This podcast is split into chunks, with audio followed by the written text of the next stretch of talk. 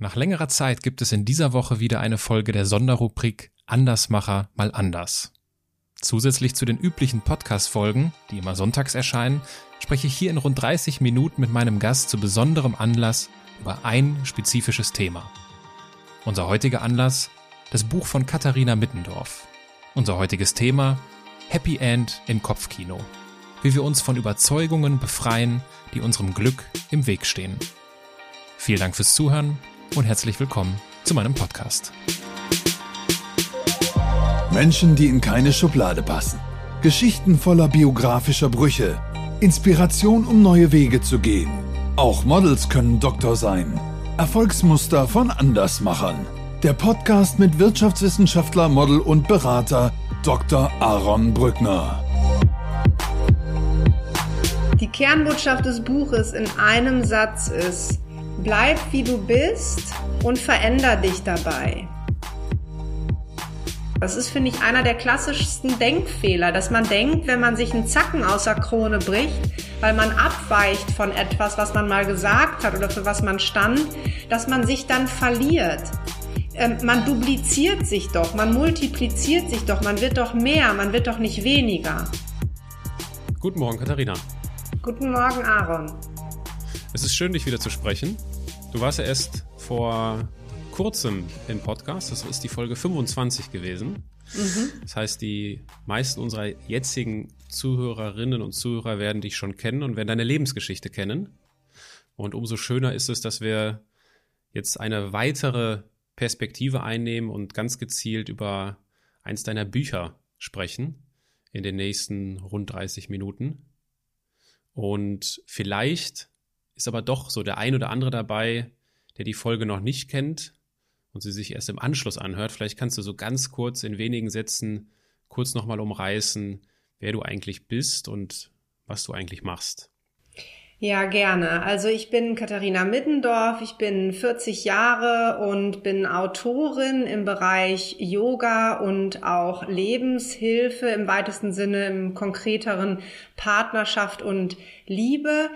Ich äh, arbeite als Yogalehrerin in einer eigenen Yogaschule hier in Berlin und ähm, als Paartherapeutin in eigener Praxis, auch hier in Berlin. Ich habe vier Kinder in einer Patchwork-Familie und lebe und arbeite mit meinem Partner Ralf Sturm zusammen. Mit dem Ralf hast du ja auch das Buch gemeinsam geschrieben, ne? Genau, das ist unser drittes Buch. Also wir haben schon ein bisschen geübt vorher, sozusagen.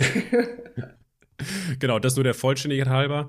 Aber ich glaube, du bist imstande, über das gesamte Buch mit mir zu reden. Von daher äh, wollten wir es jetzt nicht komplizierter machen, als es ist. Deswegen reden jetzt nur wir beide. Ne? Genau. Ich habe mal bei Amazon das Stichwort Lebensführung eingegeben. Das ist ja sozusagen das Genre, in dem das Buch verortet ist. Und äh, da werden mir über 50.000 Treffer theoretisch angezeigt. Was ist der Grund, dass du sagst, oder dass ihr gesagt habt, Moment, da fehlt noch was, wir schreiben ein Buch über die Denkfallen. Ja, das ist eine gute Frage. Das war zum Glück eine Frage, die wir uns auch am Anfang gestellt haben. Das macht man ja nicht immer. Manchmal schreibt man ja einfach irgendwas, weil man es gut findet und hofft, der Bedarf ist da. Dieses Mal war es tatsächlich ein bisschen andersrum. Ähm, und zwar als Therapeut, Therapeutin und auch im Bereich von Yoga und Meditation, wenn wir mit Schülern oder Klienten sprechen, begegnet uns einfach wahnsinnig oft ein riesenhoher Anspruch darin, dass man selber dafür verantwortlich ist, durch ganz viel Selbstoptimierung ein zufriedenes Leben zu führen. Gegen den ersten Teil haben wir meist nicht viel, dass man selber dafür verantwortlich ist. Gegen den zweiten allerdings mit dieser Selbstoptimierung, ähm, die einen oft gar nicht dahin bringt, wo man eigentlich hin möchte. Und viele Ratgeber in Bezug auf dieses Stichwort, was du genannt hast, Lebensführung, beschäftigen sich damit. Und da haben wir gesagt, wir versuchen einfach mal, ein Buch zu schreiben, äh, witzigerweise in einem Ratgeberverlag, äh, was das Ganze nicht unbedingt einfacher gemacht hat. Und in dem Buch zu vermitteln, dass es nicht darum geht, sich selbst zu optimieren, ähm, sondern aber auch nicht darum, es einfach so sein zu lassen, wie es ist. Ne? So, hey, komm, du bist in Ordnung, bleib doch, wie du bist. Davon gibt's bestimmt auch 50 bis 100.000 Bücher. Sondern wir haben versucht, so eine Zaungastposition einzunehmen und diesen Spagat zwischen diesen beiden Bereichen hinzubekommen. Also sich nicht zu stressen, sich aber auch nicht hängen zu lassen. Und das war das Ansinnen. Okay. Das Buch heißt Happy End im Kopfkino, wie wir uns von Überzeugungen befreien, die unserem Glück im Wege stehen. Ich würde gerne einmal den Klappentext vorlesen auf der Rückseite des Buches. Mhm. Unglück entsteht im Kopf.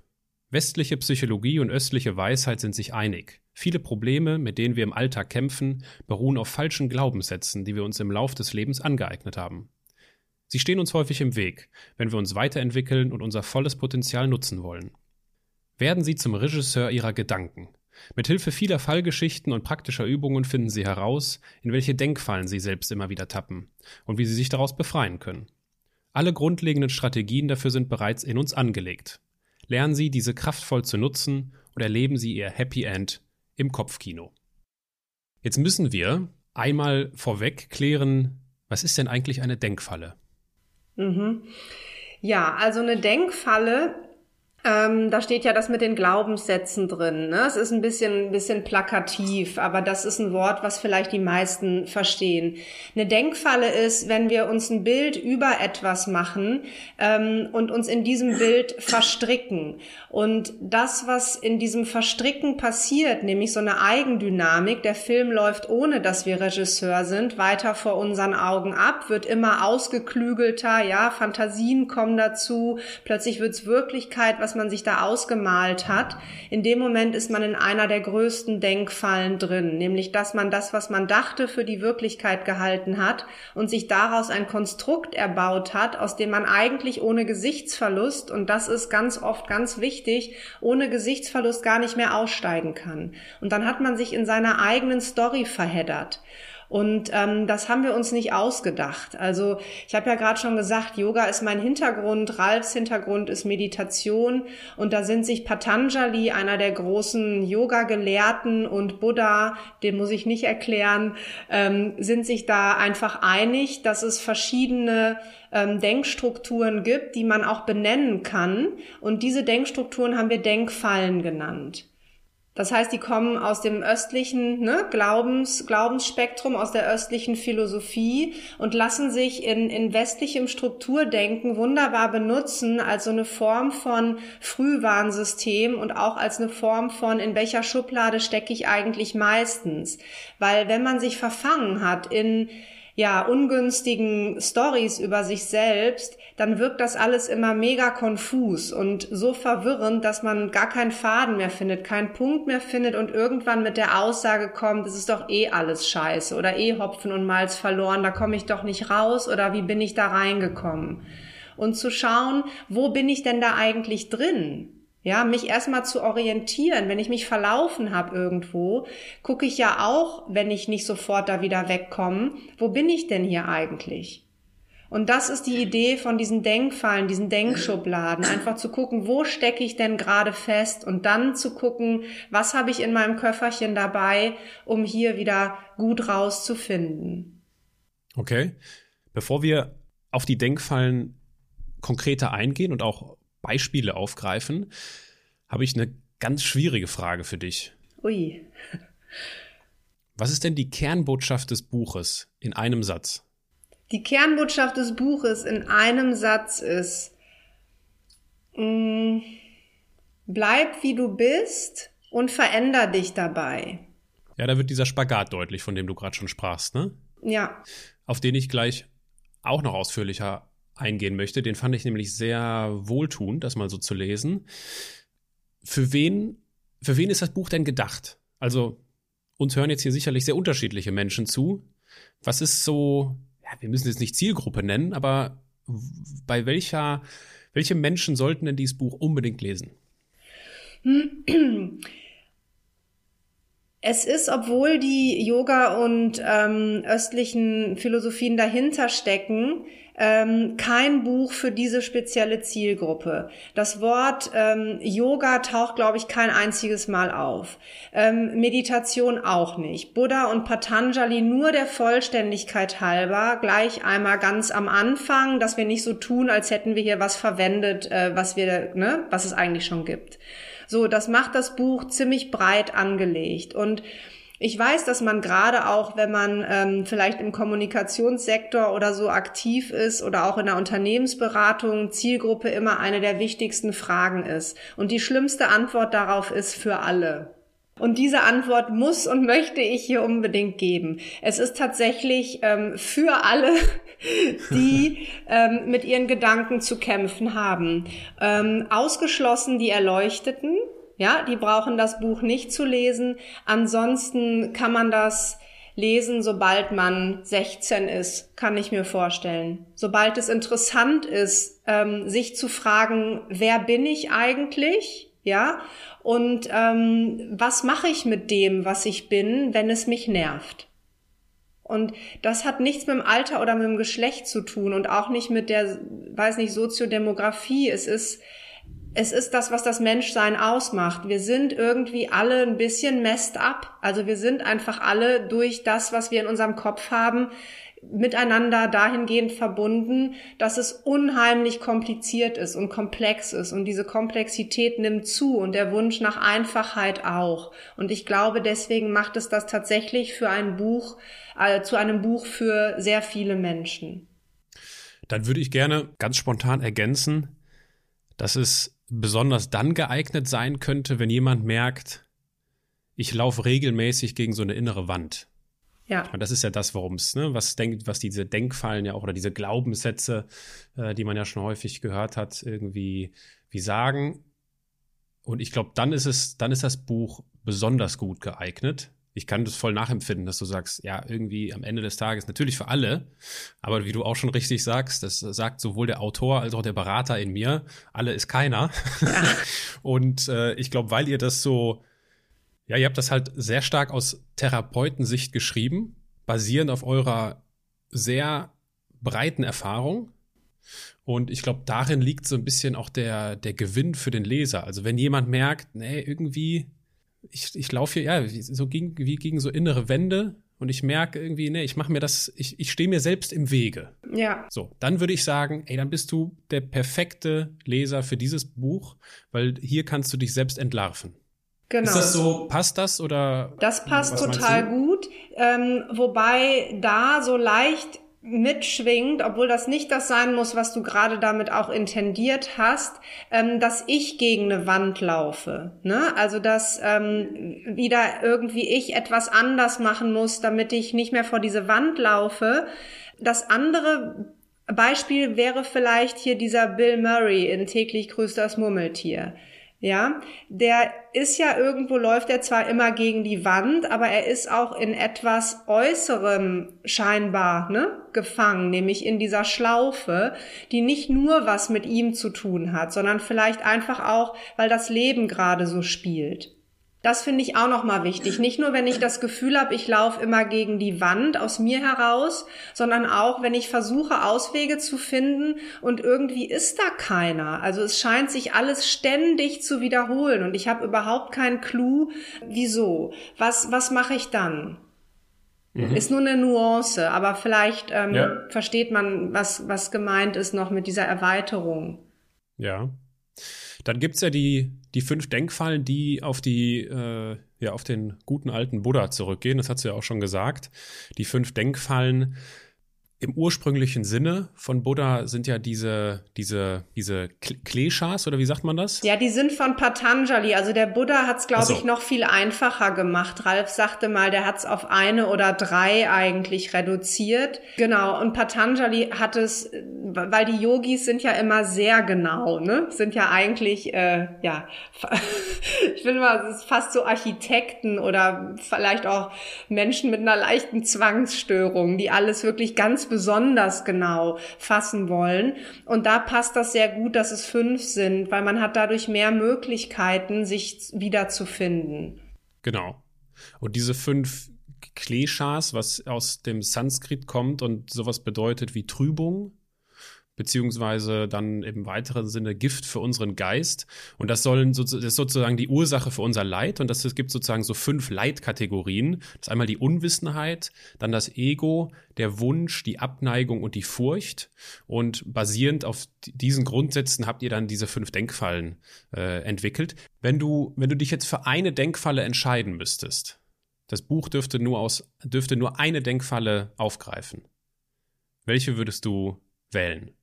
Das wäre tatsächlich definitiv die erste. Die fällt auch am meisten ins Gewicht. Die haben auch eine unterschiedliche Gewichtung, auch in den Lehren. Und Avidya, so heißt es im Sanskrit, das benutzen wir in dem Buch auch nicht. Das ist diese Haltung, ich weiß Bescheid. Ja. Und im Grunde steckt dahinter, dass Leiden oder Probleme eigentlich nur mh, mm, ein Vorgang ist, indem wir Tatsachen eine Bedeutung geben. Und dadurch, dass wir dann aber denken, das ist die Bedeutung, die es tatsächlich hat und das auch für gegeben nehmen, passieren extrem viele Konflikte mit uns selbst und auch mit anderen. Wir wollen dieser Ideal, dieser Bedeutung sozusagen gerecht werden und stellen die auch überhaupt nicht mehr in Frage. Ja, das ist wie ich habe beschlossen, das ist so und so und das bleibt mhm. jetzt auch so. Und wenn ich das nicht irgendwie erfülle oder andere nicht erfüllen, ähm, dann habe ich ein Problem. Aber zu gucken, ob diese Einmeißelung der Realität nicht vielleicht die Ursache ist, statt ne, das nicht dahin kommen, das finde ich halt interessant. Und deswegen ist Avidya dieses erste Ich weiß Bescheid ganz, ganz groß.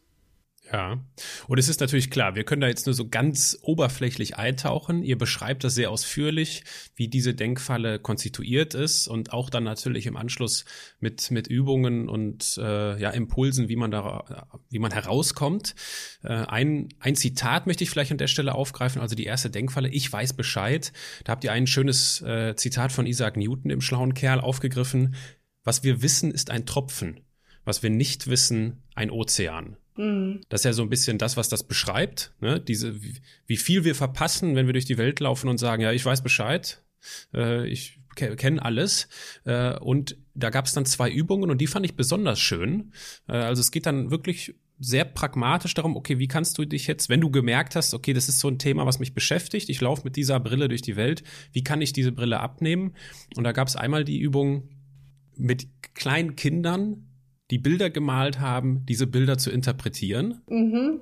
um halt herauszufinden, äh, wie eigentlich das kleine Kind das sieht und wie ich es sehe, obwohl wir beide auf dasselbe Bild schauen und das Ganze vielleicht ein wenig äh, erwachsener in Anführungsstrichen der Gang ins Museum mit Freunden oder Partnern, wie auch immer, um Kunst zu beurteilen und um auch hier festzustellen, ja okay, es ist eigentlich auch nur meine Sicht auf die Dinge und es gibt noch andere Sichten auf die Dinge. Das fand ich sehr schön. Okay. Wo, wo wie seid ihr darauf gekommen? Ist das so aus eurer Praxis, äh, ist das so aus dem Praxisalltag oder woher kommen dann solche Übungen? Ähm, die Übung kommt aus dem Grundgedanken heraus ähm, bei der Frage, was hilft bei diesem Ich weiß Bescheid. Und was da hilft, sind zwei Worte, Fantasie und Neugier. Fantasie ist sozusagen eine Fähigkeit und Neugier ist irgendwie ein Antrieb. Und, und beides haben einfach Kinder.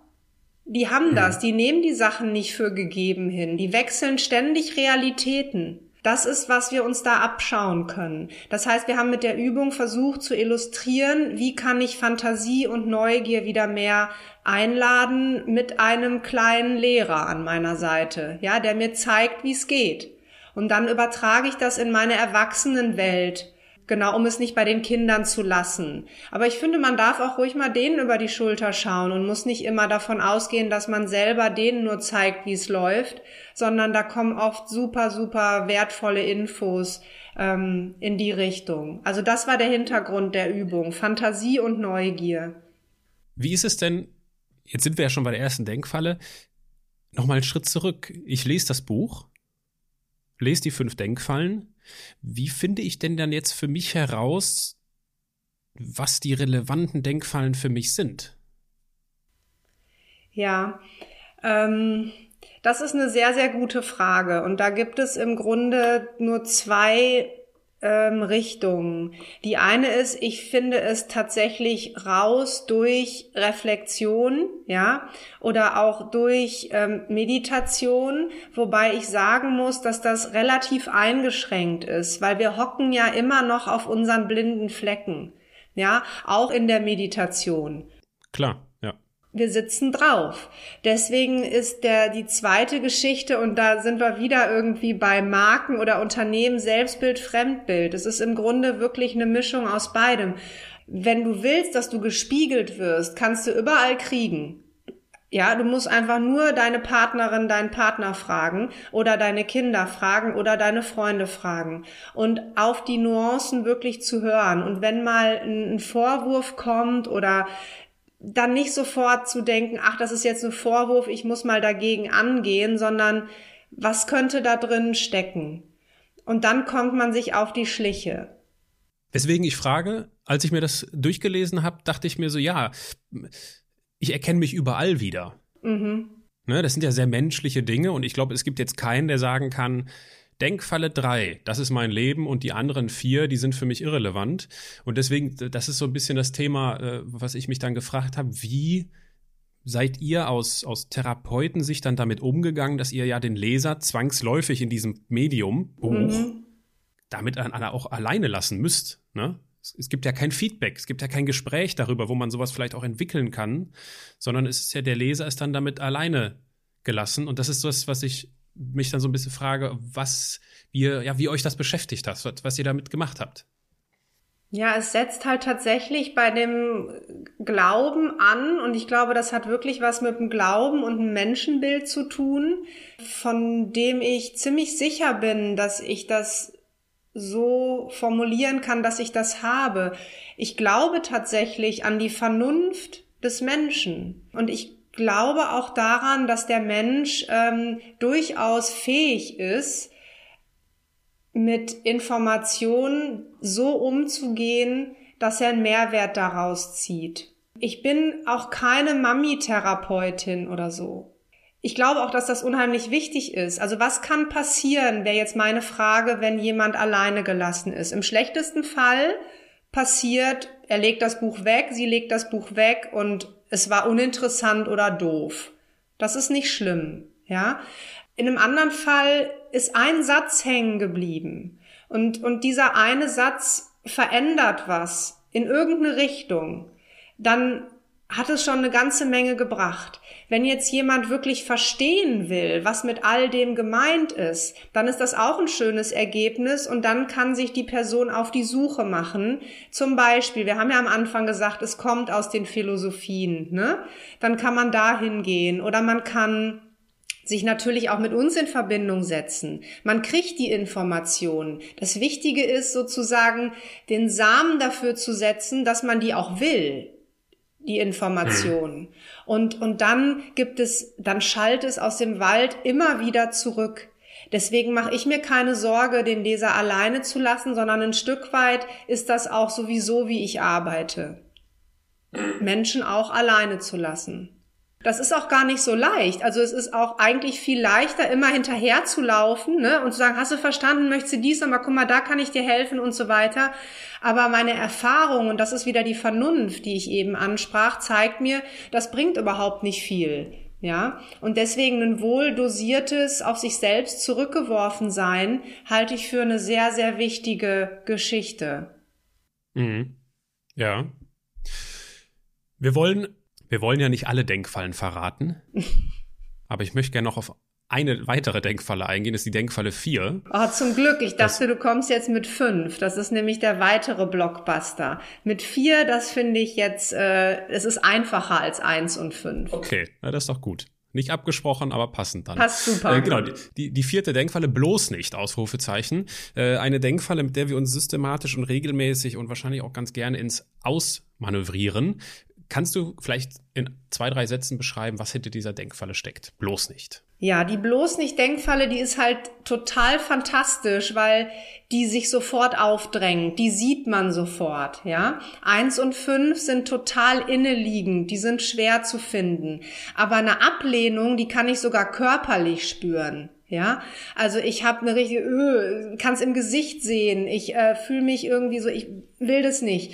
Ähm, das heißt, ich kriege einen sehr schnellen Indikator, dass ich da bin. Und dann heißt das überhaupt nicht, dass das schlecht ist. Ja, ich finde gewisse Neins ganz, ganz elementar und wichtig und ich will das nicht. Ja, und da kommt dann wieder diese Überprüfung. Wann will ich etwas nicht, weil es äh, mir schaden würde? Und wann will ich etwas nicht, weil ich zu bequem bin oder weil ich ähm, Neues scheue?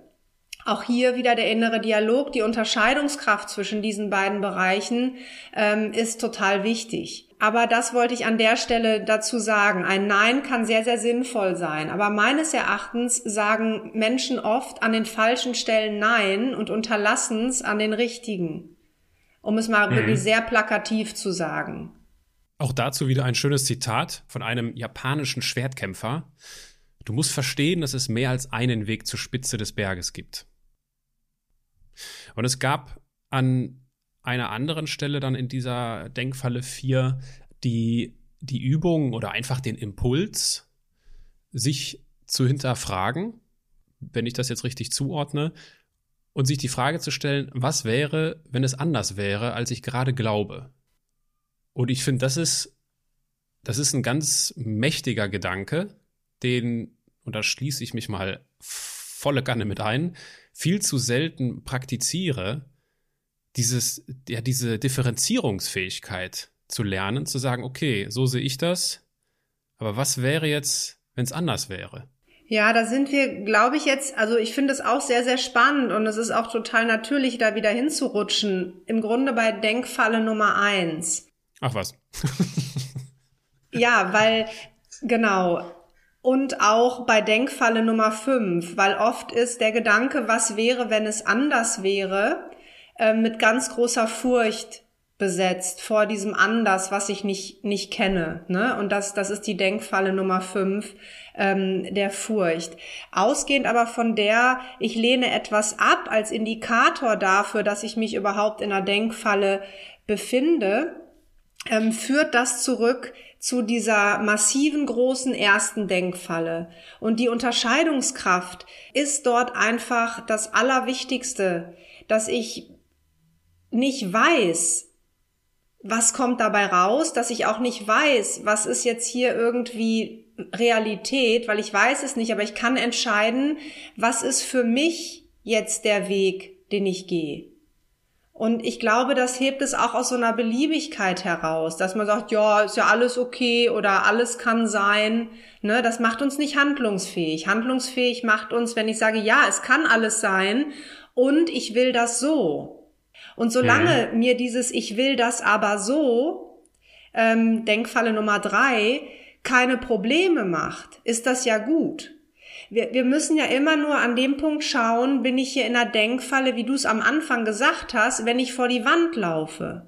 Wenn mein Leben rund läuft, kann ich den ganzen Tag sagen, will ich nicht. Ja, niemand wird zu einer persönlichen Entwicklung äh, gezwungen. Vor allen Dingen weiß ich überhaupt nicht, ob die durch die Denkfallen stattfindet. Das Buch ist für alle, die die festsetzen. Und wenn ein Ich will das aber nicht dafür sorgt, dass ich festsitze, dann lohnt sich wirklich der Blick darauf, warum beharre ich denn da so drauf? Vor was habe ich A Angst?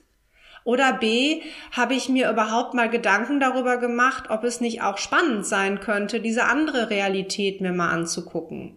Und dabei mhm. gebe ich mich nicht auf. Das ist oft so eine Angst, sich aufzugeben. Ja, ich erweitere mich ja. Das ist, finde ich, einer der klassischsten Denkfehler, dass man denkt, wenn man sich einen Zacken aus der Krone bricht, weil man abweicht von etwas, was man mal gesagt hat oder für was man stand, dass man sich dann verliert.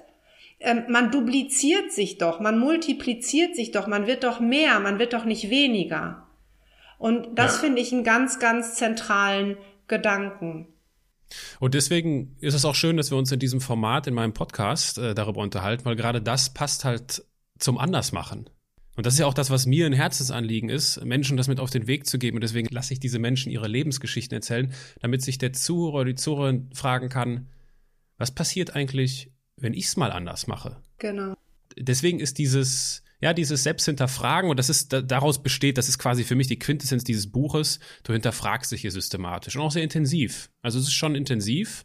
Ähm, ist jetzt, glaube ich, auch, also nicht jedem wird das so gefallen, was ihm da so für Fragen gestellt werden und was ihm so für Übungen mit auf den Weg gegeben werden. Aber das ist aus meiner Sicht eher ein Kompliment, okay. als irgendwie zu sagen, oh nee, das ist jetzt ja nicht gut für das Produkt, sondern nein.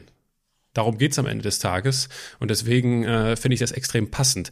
Eine Sache, die ich unbedingt noch aufgreifen möchte, ist dieser Aspekt, den wir ganz am Anfang kurz angerissen haben, dieses bleib so wie du bist, aber verändere dich dabei. Mhm. Weil das ist etwas, was ja, ja, man häufig zu hören bekommt und auch in dem Buch, es geht ja um die Verbesserung der Persönlichkeit irgendwo, aber ne, ich soll ja gleichzeitig lernen, mich zu akzeptieren, wie ich bin. Wie finde ich denn die Balance aus auf der einen Seite der zu sein, der ich bin und auf der anderen Seite der zu werden, der ich sein kann? Weil es klingt ja so ein bisschen nach der Quadratur des Persönlichkeitskreises, ne? Genau, und da habe ich ein wunderbares Wort, was da die Lösung ist. Das ist so banal, aber ich muss aus eigener Erfahrung sagen und auch als Therapeutin, das trifft's einfach. Durchwursteln. Durchwursteln. Ja. Bitte erläutern Sie das. Also, man muss sich durch diese Quadratur des Kreises einfach durchwursteln. Im Sinne von, ähm, ich probiere das, ich scheitere hier, ich mache das und das klappt. Ähm, das heißt aber nicht, dass das immer klappt. Und beim nächsten Mal versuche ich es wieder und dann klappt es nicht. Dann mache ich halt was anderes. Ich wurstel mich durch von Situation durch Situation einfach durch. Ja, und ähm, mein Glauben ist, dass dabei so viel Erfahrung gemacht werden und auch so viel Entspannung entsteht, weil ich merke, ich komme durch diese Engpässe irgendwo immer wieder durch, egal durch welchen Weg, ähm, dass ich in diesen Zustand komme von was ich auf der Kante habe, reicht, um mich da durchzuwursteln. Und beim Durchwursteln finde ich neue Wege, die mein Ich wieder vergrößern und mich zu einem Mehr machen an Dingen, die ich zur Verfügung habe. Und dadurch passiert Entwicklung. Und deswegen finde ich dieses Durchwursteln ja sehr beruhigend ähm, und ein Wort, was ich neuerdings erst in meinem Wortschatz sehr pflege. okay, ab sofort existiert das Wort auch in unseren Wortschätzen. Worauf wir jetzt äh, überhaupt nicht eingehen können, sind die fünf Wege aus den Denkfallen. Mhm. Zumindest nicht in der Ausführlichkeit, die sinnvoll wäre. Also, wir haben die fünf Denkfallen und es gibt fünf Wege aus den Denkfallen. Und die sind, um das ganz kurz zusammenzufassen, einmal Entspannung, Vitalität, Beobachtung, Konzentration und Selbstmitgefühl. Welche, welcher Weg aus den Denkfallen ist deiner Erfahrung nach so, ja, weiß ich nicht, dein Lieblingsweg oder der mächtigste Weg, der, der die besten Ergebnisse hervorbringt, so in die Richtung? Bei mir oder bei anderen? Lass uns, warum nicht von, warum nicht bei dir? Ähm, also es gibt, um es ganz kurz zu erläutern, warum es diese fünf Wege gibt. In der Therapie habe ich gemerkt, dass ich jemandem, der gestresst ist aufgrund von Denkstrukturen oder was auch immer, ich der Person nicht die Entspannungströte immer wieder ins Gesicht halten kann. Weil das vielleicht eine Person ist, die auf dieses, auf diesen Weg einfach nicht anspricht. Ja, und dann bringt es nichts immer wieder, jetzt entspann dich doch mal, entspann dich doch mal, geh doch mal spazieren, mach doch mal dies, mach doch mal das. So, Menschen sind unterschiedlich und haben unterschiedliche Dinge mit auf den Weg bekommen, glaube ich, ziemlich früh schon, auf die sie zurückgreifen können, weil die ziemlich früh schon funktioniert haben. Und ähm, da ist Vitalität einer, der sehr gut greift finde ich. Also Vitalität und Entspannung sind so die, wo die Leute sich bedienen, ja. Ähm, der eine geht joggen einfach. der nächste geht wirklich zum Spazieren. Der andere sagt, ich muss einfach erstmal schlafen, ja? Also Entspannung und Vitalität, deswegen stehen die auch am Anfang, sind die, auf die man als erstes so kommt. Und wie, wie finde ich, wie finde ich meine Vitalität? Also einfach, wenn du dich fragst, wenn du dich an eine Krise erinnerst, die du hattest, eine kleine, eine große, was auch immer, indem du dich fragst, bei dir forscht, was hat da geholfen, was habe ich da gemacht, um da rauszukommen, ja? Und ähm, indem man sich wieder selber die Frage stellt, was hat funktioniert und was hat nicht funktioniert. Und das ist im Grunde, auch wenn es so einfach klingt, der Weg raus. Ich kann mhm. immer nach hinten gucken und gucken, was hat funktioniert. Und dann muss ich mir sagen, mehr davon. Und wenn ich sage, was hat nicht funktioniert, dann bitte weniger davon. Also das ist die ganz einfache, ganz einfache Formel. Wir geben halt in dem Buch ein paar Inspirationen, was Vitalität sein kann, äh, falls man nicht auf die Idee kommt, dass man das vielleicht hat. Ne? Es gibt ja auch unentdeckte ähm, ja. potenziale Ressourcen, die man einfach hat. Deswegen auch die Fallbeispiele. Also hier ein kleiner Insider. Ralf fand es schrecklich, dass ich da unbedingt ähm, Fallbeispiele drin haben wollte. Ähm, aber ich finde das für manche Leute gar nicht so schlecht, mal Mäuschen spielen zu können, wie es woanders irgendwie aussieht. Ne? Auch mhm. wenn es vielleicht sich ein bisschen platt oft liest. Es waren natürlich viel differenziertere Auseinandersetzungen. Aber ähm, es kann Ideen geben. Und Ideen ist was, was durchaus nicht nur von innen kommt, sondern auch von außen. Mhm. Kommen wir auch mit Blick auf die Uhr zum, zum Abschluss und wir kommen natürlich damit dann auch zu unseren geliebten Halbsätzen. Die möchte ich natürlich ah, in dieser Sonderrubrik die nicht kommen missen. wieder, okay. Mhm. Und du kennst das Spiel. Ich beginne den Satz und du darfst ihn beenden. Mein Buch ist ein Erfolg, wenn? Lass es mich quantifizieren, das finde ich irgendwie ganz gut. Weil wenn ich jetzt sagen würde, wenn einer, nee, wenn bei 100 Leuten ähm, ein Satz was verändert hat. Das beste Marketing für ein Buch ist? Drüber sprechen, Podcast, Lesungen, damit rausgehen, zeigen, dass man es gut findet, was man geschrieben hat. Jedem, der gerne mal ein Buch schreiben würde, empfehle ich, sich das gut zu überlegen. Unseren Zuhörern möchte ich abschließend ans Herzen legen. Die Weihnachtszeit, äh, die jetzt ansteht, unter dem Stern zu betrachten, muss wirklich alles so laufen, wie ich mir das vorgestellt habe. Ein schönes Schlusswort. Ich äh, danke dir für dieses Gespräch und ich möchte dir ein Kompliment aussprechen für das Buch.